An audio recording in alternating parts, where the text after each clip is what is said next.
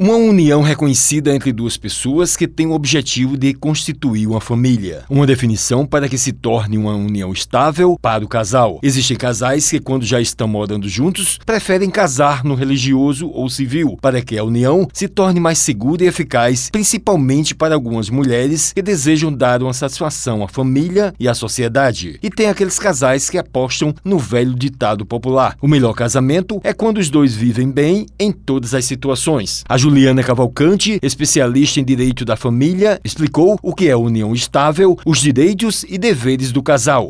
Inicialmente, a nossa legislação previa que a união estável ocorreria sempre entre homem e mulher, mas aí a nossa jurisprudência veio formando o entendimento de expandir as proteções da entidade familiar também para as pessoas de mesmo sexo, as chamadas uniões homoafetivas, que nada mais são do que uniões públicas e duradouras por meio de uma convivência harmônica que ostenta essas características de uma família. A união estável é uma situação de fato que se observa no presente. É como aquele casal que vive junto junto e que é uma família, e a sociedade os encara como uma família constituída.